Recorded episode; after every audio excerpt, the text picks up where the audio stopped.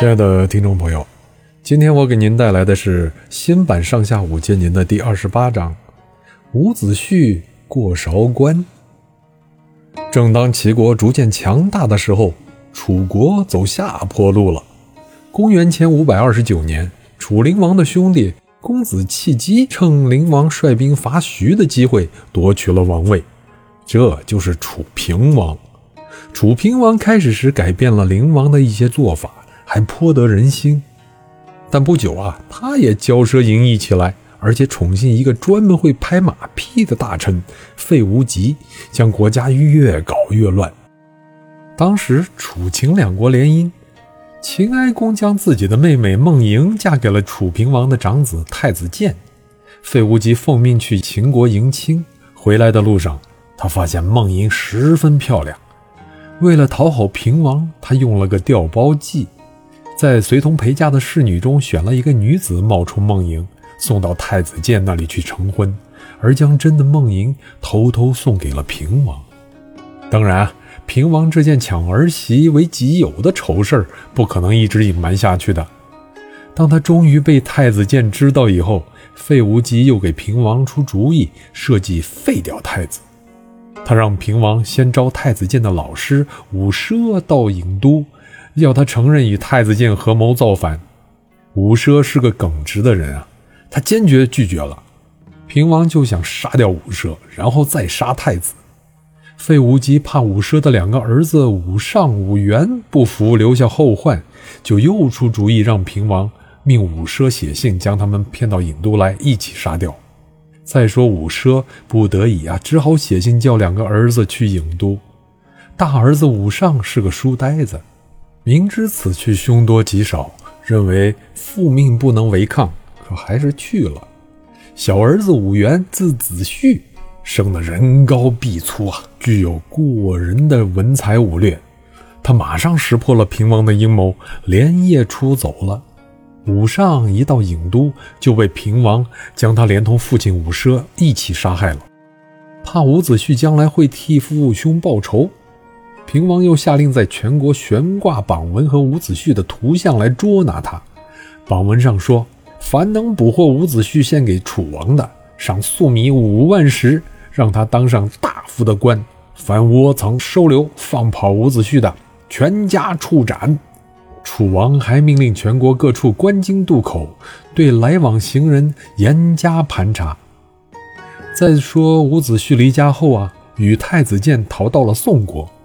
但不久，宋国发生内乱，伍子胥又同太子建一起跑到了郑国。郑定公很客气地将他们留了下来，但太子建却私下与秦顷公联络，企图联晋灭郑。不久，事情败露，太子建被郑国所杀。于是，伍子胥只好带了太子建的儿子公子胜逃离郑国，投奔吴国。一路上，他背着公子胜，历尽千辛万苦，一直向东走了数天，来到韶关（今安徽含山北附近）。这里是楚国的东部边界，出了韶关就是大江，江那边就是吴国的地面了。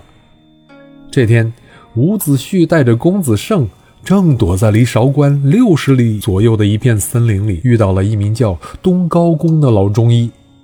东皋公同情伍子胥的不幸遭遇啊，将他带回自己家里，要他不要擅自行动，带他连夜出去找个朋友想办法。老中医走后，伍子胥在茅屋里急得像热锅上的蚂蚁，在这儿待下去也不知道老人是否真有办法。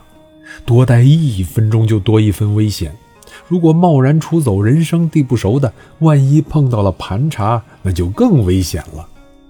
他在茅屋里辗转反侧，又恐又愁。天刚刚发亮，那老中医推门进来，不由得吃了一惊。他只见伍子胥的鬓发胡子一夜之间全都变白了。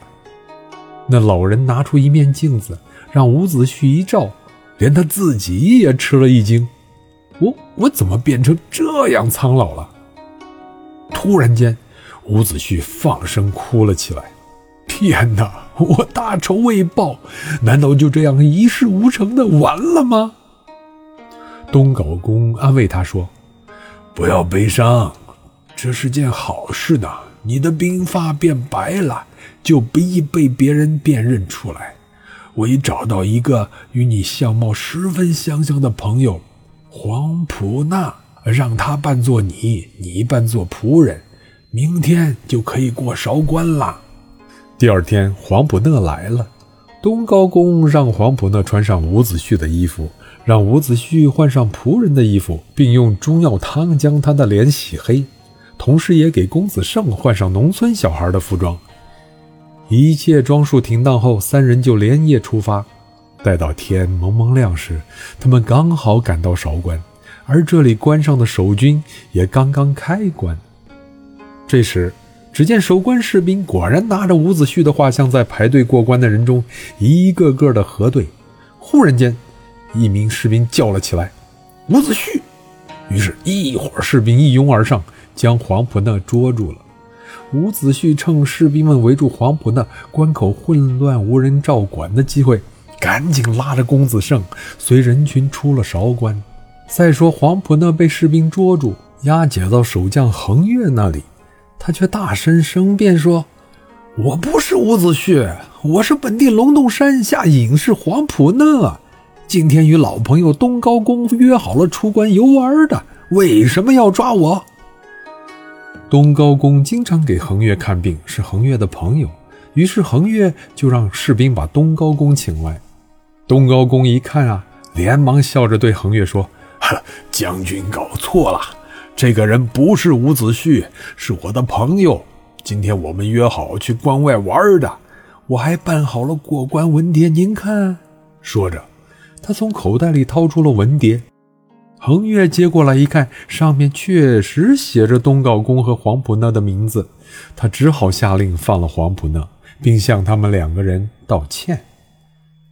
伍子胥投奔吴国后，帮助吴王阖闾夺得了政权，又协助他发展生产，建造姑苏城，冶炼兵器，训练军队。吴国从此强大起来了。